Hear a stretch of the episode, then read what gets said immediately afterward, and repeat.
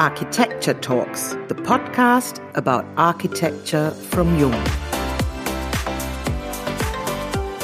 The future is changing faster than even before, whether through technological progress or unforeseen events such as the global corona pandemic. This has shown that designing a building is about much more than just the aesthetic and functional parameters. Since its foundation over 30 years ago, UN Studio has always taken a different approach with an experimental and architectural approach that has been refined over the years from the master plan to the design object. The task of designing a completely new district in a grown European city is rarely offered nowadays. A great opportunity to look into the future viability of cities and their parameters. In today's podcast episode, we talk about how architecture and urban planning can make people healthier and happier with our guest Ben van Berkel from UN Studio. We are Diana and Katerina from Jung. Hello and welcome to our Jung Architecture Talks podcast. Nice to have you with us, Ben. Nice to be with you. Thank you for inviting. UN Studio has studios in Amsterdam, Shanghai, Hong Kong, and now another office location in Frankfurt. What was the reason for this decision? Uh, you know, I've already a long time uh, history with the city. I've I've been teaching there for a while, actually more than 15 years. And as you know, we over the last years were invited to do a comp, uh, competition, yeah, for um, the project four we were getting more and more involved in the projects in Frankfurt. And uh, after the urban project we won for the location, then there was a second competition introduced for an international competition also for the building forms of the uh, project. Luckily enough, uh, I thought I lost the project uh, because I won first the project and then I thought I might lose it. And then luckily enough, we won that too. So so that was a major, a major achievement and, and luck we had together with the client for um, winning this project. And I mean, it's a big project. And we decided for that reason to collaborate with a local office, uh, HPP. And we believed that it was very important to have also a local office with that architect and that with such a big project that we would uh, collaborate on, on the location. But my, my belief is always to use these projects to try the opportunity to or um, implement an, an opportunity of that what we have in also the studio of Amsterdam to make sure that that we when we set up a satellite office that that we copy more or less some of the mother's uh, main office in order to make sure that we are not only purely doing project office work in other countries. Because that that that I've done before, and the, the danger is then you invest a lot of money in uh, setting up an office there, and you know, I mean, you know how it is and then suddenly you have lost all that investment in in only the project. And uh, then you lose my, yeah, who knows also your profits. So so we we use always the opportunity there to to make sure that we can expand a bit on our own and do some more work in Germany in general. And and that's luckily enough happening at the moment. So before we step into the project that we are also interested in we would like to talk about the city of Frankfurt and your relationship to it. As you said, you taught in Frankfurt at the Städelschule for a long time. What makes yeah. the city so special, and what do you actually like about it? Uh, Frankfurt is a wonderful city. Actually, uh, it's uh, it needs a bit time to discover that it is wonderful because in the beginning you think uh, it's a city of expats and and highly uh, office oriented, especially with this quite uh, amazing yeah, unusual skyscraper like type of uh, city you, you actually don't find anywhere else in Germany in a way. After a while, uh, I find it actually quite an amazing city. Um, maybe because you have to discover the culture, the quality of the artworks you can find in the museums there. Uh, the public life is quite underground but visible when you are there longer than one, one, one year. You know, for instance, in the summer, I love it that everyone is uh, using this Main area along the water as, a, as a, almost as a beach, and, and people gather and enjoy the life as if you live on the beach. It's a bit so it reminds me then of a Dutch city in a way.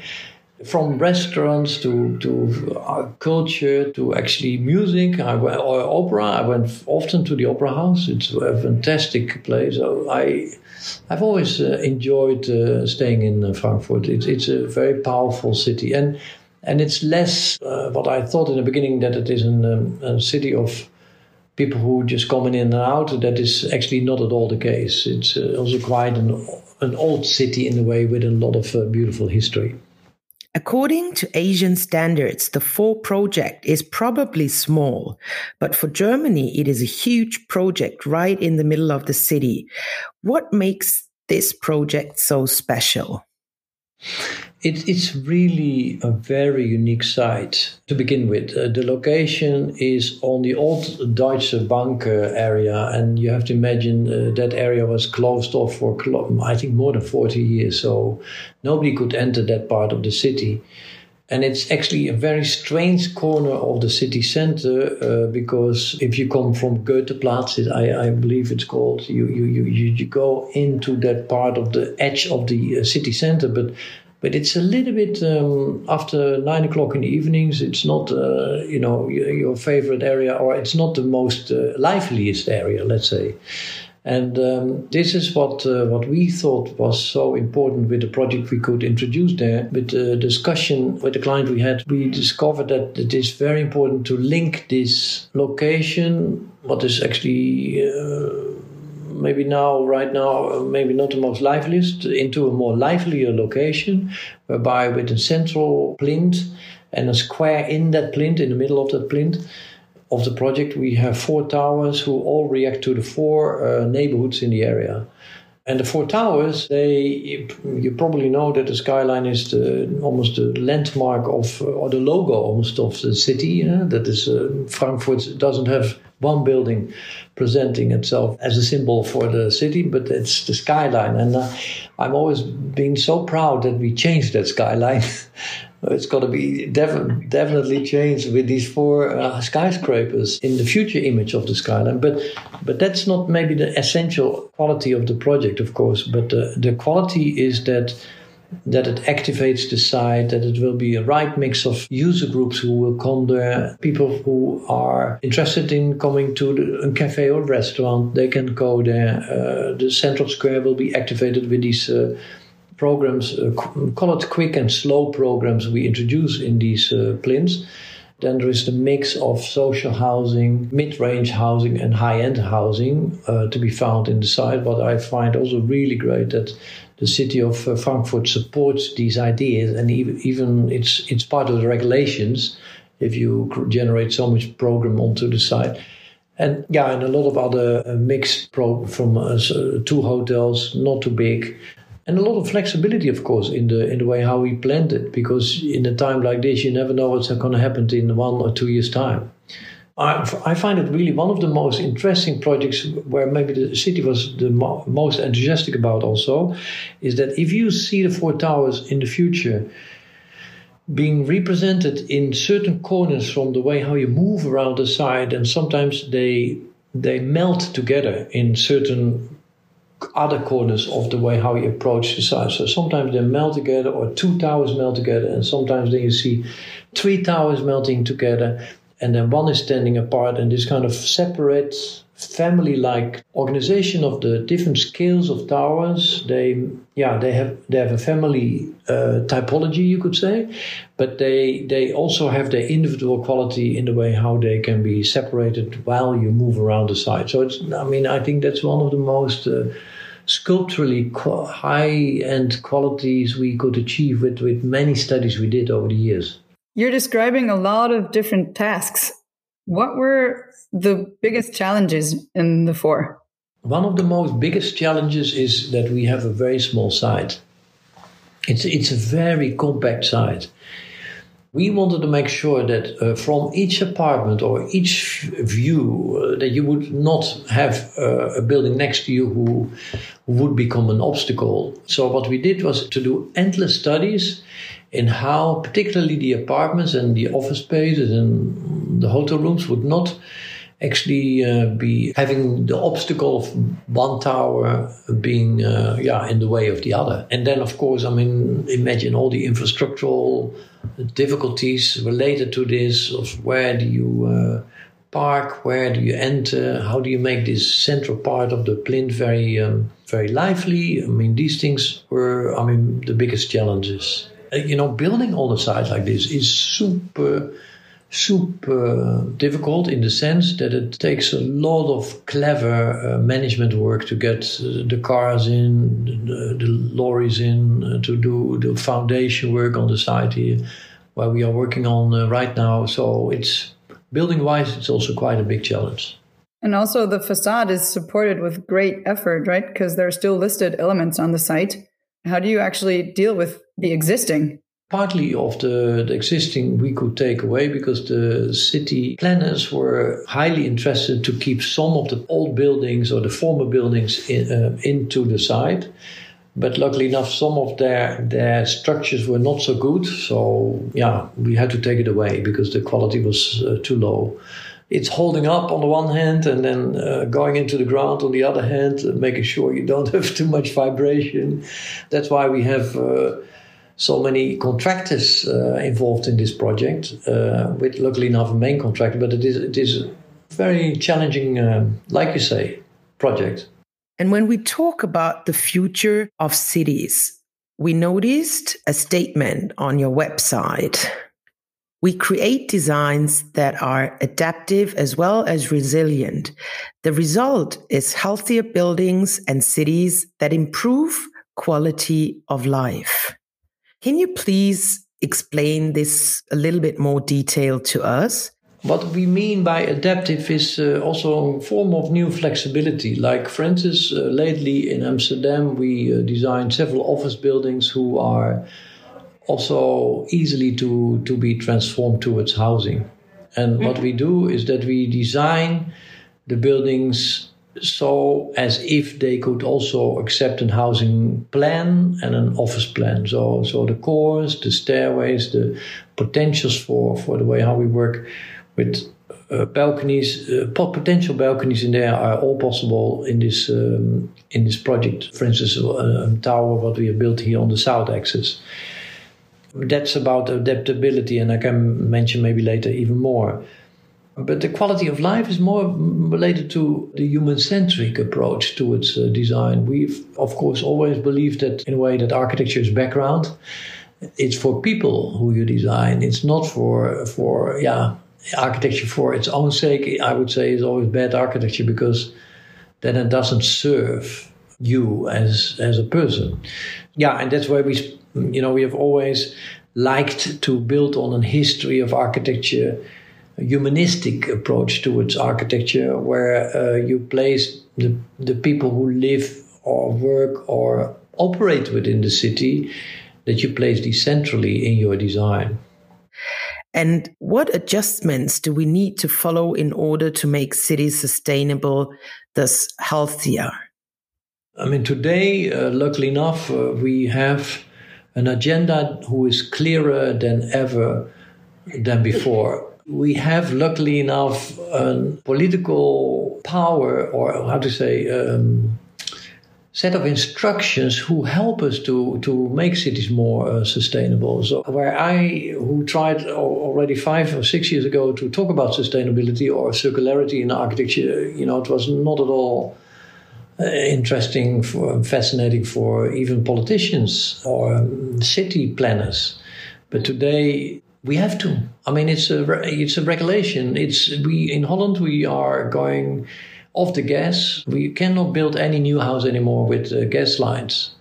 We have to build from now on energy neutral housing projects in Holland. We can't go for not this approach anymore. I mean, so you you you, you would not get your building stamp from the government if you have not an energy neutral building. So although I've always promoted circularity and uh, uh, energy transition, healthy environments, because that's my main topic, I, am heavily interested in how to make the built environment more healthier, but also healthier on many levels, like from the social aspect towards the physical aspect and the mental aspect. Like with social health, that you stimulate people more with building up a powerful community uh, and that people can meet and, and, and, that you don't make monofunctional areas. Uh, what we did so much in the 70s, 80s, or even, even I would say in the beginning of 2000 or with physical health that I promote now much more walkability in buildings. That, that and it's known. I mean, if you would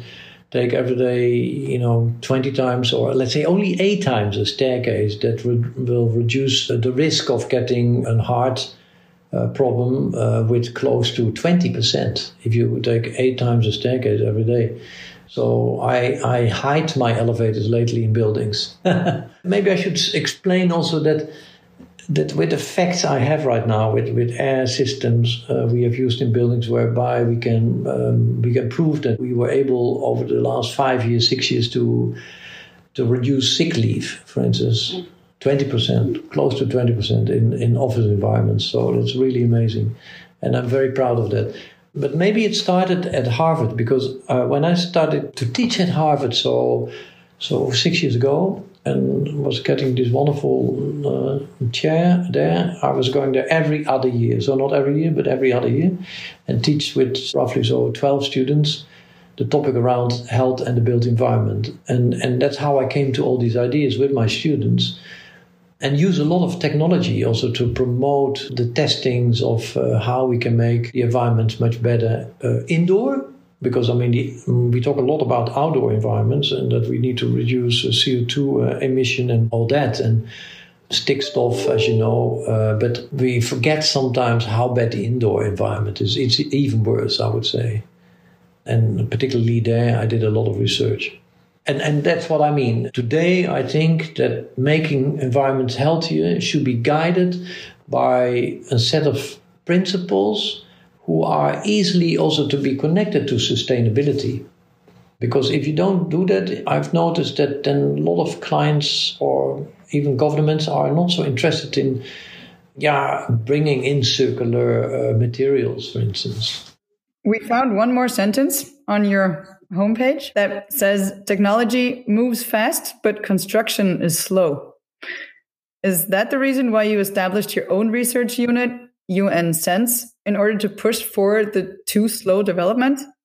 It's just an unhealthy provocation towards the whole profession, you could say. It's it's also it's a way how I mirror myself and and everyone in the profession to hopefully make clear that we are all living in the iPhone phase. I always say, but we we maybe as a building industry we are we are somehow somewhere in the Walkman phase still and that is maybe very uh, a bit an aggressive, uh, maybe provocation. But but what I what I mean by that is that that we need to catch up in the building industry. I don't know if you've seen any studies on how um, over the last twenty years we have been become more or less efficient, better to say. Mm-hmm you know, in the building industry. We are not moving up. We, you know, if you could go to any other kind of manufacturing system, uh, from fashion to any other kind of uh, industrial products, cars, etc., you know, you see a curve going really, uh, going positively up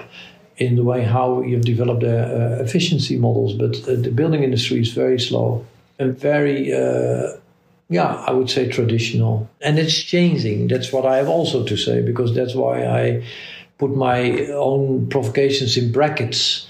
It's not so that we are not moving. I mean, 3D printing is coming along, and you can already find in the world, luckily enough, 3D printing uh, uh, units and buildings around. But that's not it. In the whole system of the way how we operate, as an um, industry, we need to move on. Actually, I'm uh, at the moment in a task force group advising the government also here in Holland with, an, uh, with a lot of other fantastic specialists in the field. And we all think with the government of how we can change the regulations also. So that you, instead of that you uh, go for highly traditional tenders who are organized all around uh, the efficiency of cost, that you maybe change that model in a way whereby innovation is more stimulated, uh, of course, within a framework of cost, but that anyone, let's say, if you have four or five parties who you invite and you say, I mean, on the level of uh, modular building or circular building or um, sustainability or health, come up with new ideas. And if you could do that within a particular framework, give you your your best price you can give for that project and stay in the range of that range the client or the government can give that is challenging the building industry much more than uh, than than going for the traditional European tender. Actually, did you read it over the last week? I think that the uh, European government is thinking about uh, what is the name of uh, our fantastic lady Angela Merkel. No, Angela, not not Angela. She yeah. she said that we need to change in the building industry and uh, let's build up a new Bauhaus, as she called it. I know that was von der Leyen. Von der Leyen, sorry. She's in Brussels. Yes, yeah. she she. I read just read it this morning actually. She said, "Let's build up a new Bauhaus to make sure that that we are not uh, with the building industry producing forty percent of the emissions we we are producing in the world. I mean, the building industry is really. I mean, that's that's a very beautiful uh, mission." But don't forget that's again a mission, uh, and that's why we need to have new schools and new new education systems to make sure that we implement this in the right manner. And, and for instance, the example I gave you about new forms of tendering systems and other regulations we need to implement is, I think, the essence and the only way to change the culture of the way how we work in our field.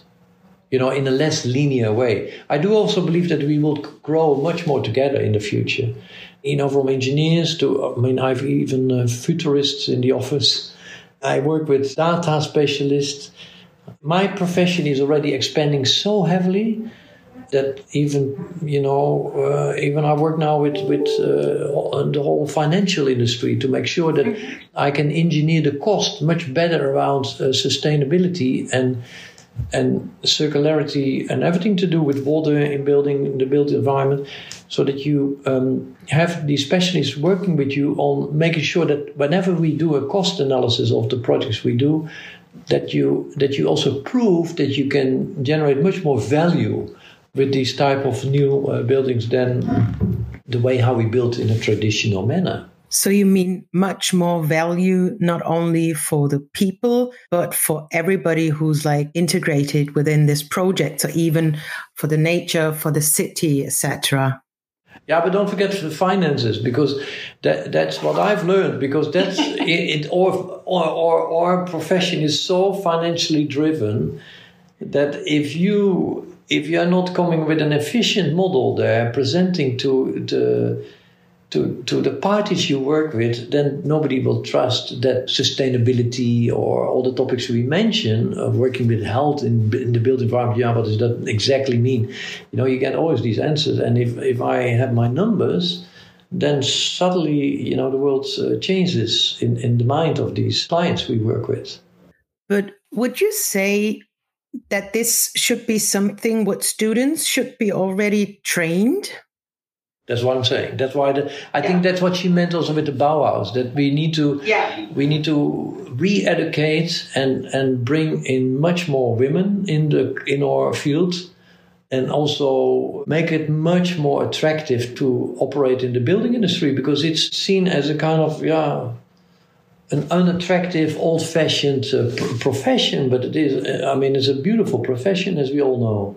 Ben, you seem a very highly motivated person um, and following all of those topics.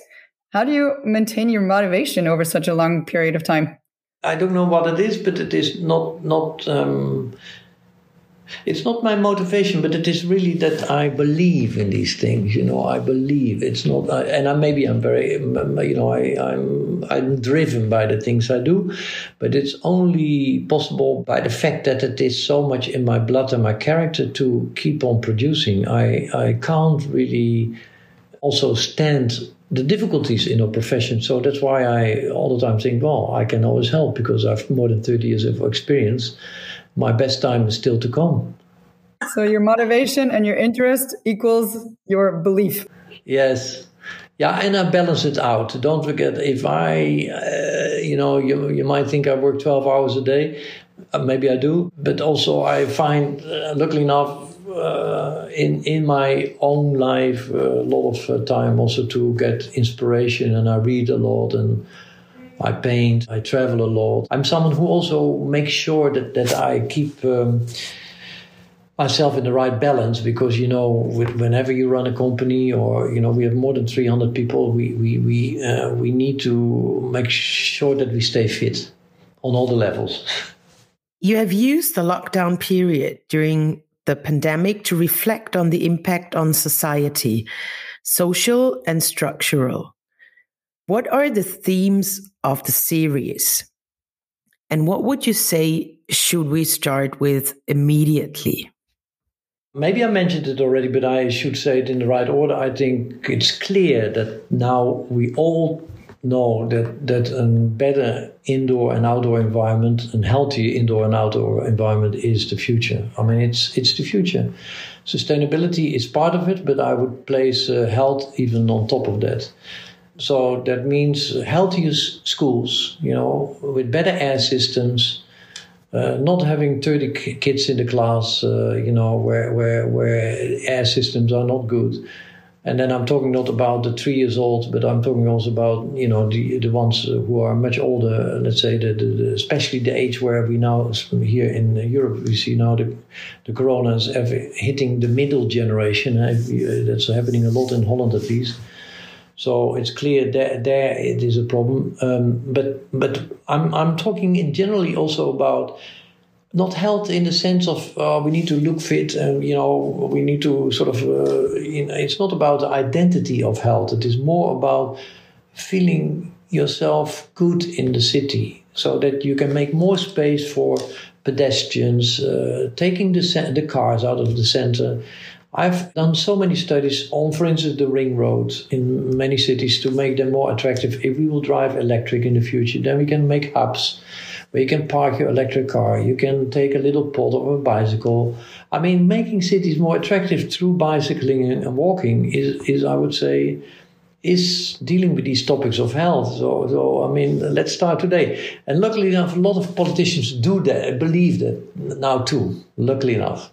But aren't the Dutch people like the kings of the street concerning pedestrians and cyclists, etc.? I mean, you are one of the strongest countries thinking about cyclists within the cities, no? Yeah, yeah, they can kill you. yeah, they, they, they, you know, now we have these kind of e-bikes everywhere, and it's going so fast, you know, and these kind of uh, special uh, urban arrows, you know, for kids. You have you seen these? These kind of big kind of uh, yeah. bicycles with with uh, you know, a place where kids can sit in. They they're electric and they go they go so fast. But anyway, I mean, it's uh, yeah. We luckily enough we are very good there, but still, I I think we can still become better. Before the COVID period, Amsterdam was overcrowded uh, became almost a type of comparable to uh, city to, to towards uh, Venice. So crowded over the last years that now everyone is thinking, oh, we hope that it's not com- coming back as it used to be. And um, for that, we need to change a lot of things. And it's not about the tourists, it's, it's about the way how the amount of visitors, and not only from, from, from other cities, but also from um, from other countries, but also from our own country. Also, people came there so intensely that uh, that that they were distributed always over the same areas in the city, and that's where we rethink now these kind of qualities. And with technology, you can all do that. Eh? we know now with technology where people move, and you can steer that in a much better direction. If you would have the chance to decide to have lunch with someone tomorrow, who would that be? Oh gosh, I have a whole wish list. Yeah, there's so many people I wish. Uh, you know, sometimes I think I should be careful with uh, with with uh, dropping names because, you know, I'm maybe I'm telling you this that I have so much interest in in reading books, science, philosophy, You know, I mean, one of your philosophers I really love is uh, and like is uh, Peter Sloterdijk. You know, I wish I could have a lunch with him. And then the second person could be David Lynch, uh, you know, the the uh, movie maker, and uh, uh, we have a lot of things in common because he paints also. But I I love also music, so if if there was uh, Jaap van Zweden, you know Jaap van Zweden, he's an, um, the director of uh, the New York Orchestra. I mean, he lives around the corner. I know him, and I've met him several times but but honestly, uh, he said to me so many times, "Let's find a time when I'm in Holland." Uh, and he's now in Holland, so he's uh, of course you can imagine the orchestra is not so busy at the moment. But I can't find the time. I've always, uh, you know, I'm always so. Uh, but but yeah, it's a good question because this is on my wish list for next year to have more lunch with uh, my heroes. Ben, what are you working on currently? I have a lot of uh, interesting things going on right now. Like uh, you probably know about this amazing project we do in Helmond. What is a new housing project in uh, the, the it's, it, actually we we reached the front page of the New York Times with this project because it's all about oh. the future of uh, living. So uh, what we do here in, in this neighborhood we create, we think, the most intelligent uh, and smartest neighborhood in the world. It's an almost an, I would say, a critical opposition of what uh, the Sidewalk uh, Lab project uh, was doing in uh, Toronto. We, we are going only for the good things, like like the things we mentioned. People who are going to live here, they're going to produce their own food. For 60%, they can produce their own food with, with the farmers in the neighborhood Water is uh, self-sustaining here, so you have grey water. We produce our own drinking water. It is energy neutral. We are even promote the idea of energy production and with data, and the data who are protected. That's maybe the key of this project. We with a whole new uh, cyber technology and blockchaining strategy, people can use their own data. It's not going to the bigger companies. And the data are used for, of course, measuring constantly how sustainable we keep the project over the years. But it is particularly uh, dealing with the idea of uh, getting people more out of their houses and that they do more active things with each other in order to make sure that you create an, uh, an uh, lively neighborhood. Helmond, nobody knows where it is. Helmond is in the area of Eindhoven. People say, yeah, Eindhoven, is that so important? Mm, the most of the patents in the world are produced in, especially in Europe. Uh, I think we are number two or number one. Uh, are produced in this area with Philips there, Tesla is there, many uh, startup uh, companies are there. And all these people who live there want to live more responsible, let's call it this mm-hmm. way. So this, this is, I mean, uh, one project, but then, you know, I'm I'm doing a lot of nice things with uh, Alessi. Even you know that I I'm, I'm actively uh, working on making products, product design, and uh, yeah, we have a wonderful project in uh, South Korea going on right now, a housing project as well. So I mean, a lot of work, and I'm working on a fantastic competition in Shenzhen. Yeah, for for an extension of the airport talking to you sounds like a really really nice future and it's shaping a very you. nice very, very so. nice picture it's, it's, it's also not easy at this time i mean i hope you have the same problem it's a difficult time I, I keep my mind my, my head up but it is it's difficult we have to stay positive that's what i mean and we are very happy to have the digital platforms as well. So we can still communicate with each other, see each other. I mean, this wouldn't be possible like 10, 15 years ago. No, it is nice. It is nice. So, but so nice to meet you. Thank you very much. Greetings to Amsterdam. It was a really great pleasure talking and listening to you. And I hope the picture of your future becomes reality. yeah, yeah. Just I, I will keep on following you. Just keep on following me. Yeah, then we keep. Uh, we we then we can talk in five years again. No, two years. No, in two years again. In two years. Of course. We would love to. Yeah, I know. So you gave me a lot of good messages today. Thank you. Many thanks to our listeners as well. If there are any topics or speakers you are especially interested in, then please let us know at architects at jung.de. we heartily invite you to the upcoming Jung Architecture Talks podcasts. Look them up on jung.de slash architects and tune in.